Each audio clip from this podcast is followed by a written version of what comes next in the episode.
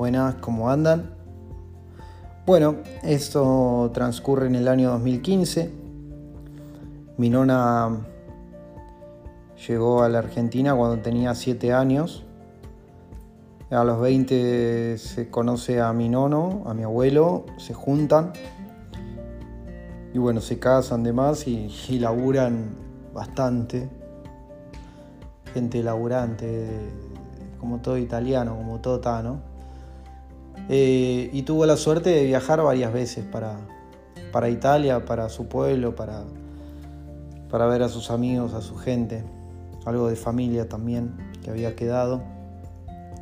Ella es del Abruzzo, eh, provincia de Chieti, Bomba, se llama el, pueblo, es, una, es un pueblo en la montaña de 700 habitantes. Eh, bueno, en el año 2015, repito, me, propone ella que la acompañe a, Italia, a su pueblo, a ver a sus amigos, a su gente. No lo dudé ni un segundo. Y, nos fuimos, ella y yo. Un viaje que hasta hoy en día es imposible de olvidar. Viajamos a su pueblo. Eh, gente mayor, la mayoría gente mayor, porque bueno, los, los chicos ahí que cuando cumplen 18 terminan la escuela y, emigran a otras ciudades más grandes. Eh, repito, era un pueblo de 700 habitantes, mucho para hacer no había.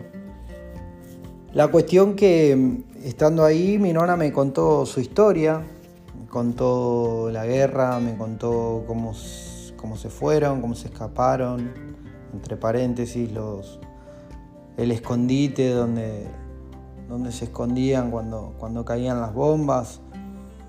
Eh, su casa, su casa cuando nació, conocí la puerta de, su casa cuando era niña. O sea, cosas muy fuertes que cuando me lo contaba incluso se emocionaba, jamás había, había tenido una charla tan profunda en el mismo lugar donde nació ella y por supuesto compartir el viaje con ella que con 80 años eh, caminaba a la par mía. Eh, después de ahí hicimos un recorrido por Florencia, eh, Venecia, vinimos acá a Sorrento, yo tenía a mi gente conocida desde el año 2013, tenía a mi amigo Martín también, entonces visitamos por acá y, hay una foto que yo tengo tatuada en el brazo, que es una foto de, de la calle principal de ese pueblo. Yo al hacerme un tatuaje en todo el brazo, siempre decía que tenía algo que ver con mi vida y, ese 2015, el viaje con mi nona, a mí me conectó un montón con la historia misma de la familia. Ahí entendí eh, algunas formas de ser de ella por haber pasado todo lo que pasó. Ahí entendí un poco más todo. Ahí me sentí mucho más conectado con la Italia.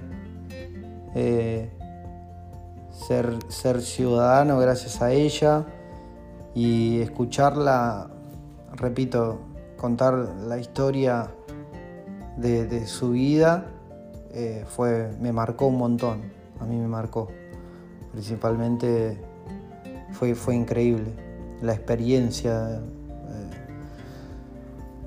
Así que sin más, estuvimos un mes recorriendo, girando. Hice un asado a sus amigos italianos ahí en Bomba, eran como 20 toda gente grande diciendo, che, está el nieto de Nicoleta, que argentino, que el asado, que bueno, hice el asado, todos contentos, gente muy agradable. Eh, incluso un amigo me contaba, que un amigo de mi nona me contaba que, que fue a la escuela con, el hermano de mi nona, que bueno, ya, ya falleció, que muy loco, muy loco todo. Y en conclusión del viaje que recorrimos, que volví a Sorrento otra vez, em, me quedé con, con la sensación de que, che, tengo que, tuve la posibilidad, tengo la posibilidad de, tener la ciudadanía, tengo que hacer algo, tengo que, aprovechar esto. Y ahí me empezó a picar el bichito nuevamente de, de, volver, de volver a Italia, solo, esta vez solo. Eh, creo que viajar solo también tiene sus, sus lados positivos. Eh, hay gente que bueno, no, le gusta o, no sabe lidiar con, el tema de la soledad, estando en un lugar desconocido y demás. Pero hay gente que sí, que le gusta, como a mí. Eh, yo no tengo problema de, andar solo, de girar solo. Igualmente no era tanto girar, sino también ya tenía el, plan A, era volver a, a trabajar a, Montepertuso donde me habían quedado las puertas abiertas. Y, y bueno, por ahí vamos. Así que este capítulo se hizo un poquito más corto. Em, pero es importante contar la, conexión y lo que me hizo nuevamente volver, que tuve que volver por un impedimento en el medio durante unos años. Eh, tuve que volver recién en 2019.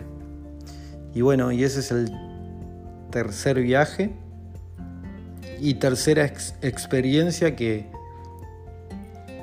que voy a contar. Así que nos vemos el próximo capítulo y bueno, espero que les guste.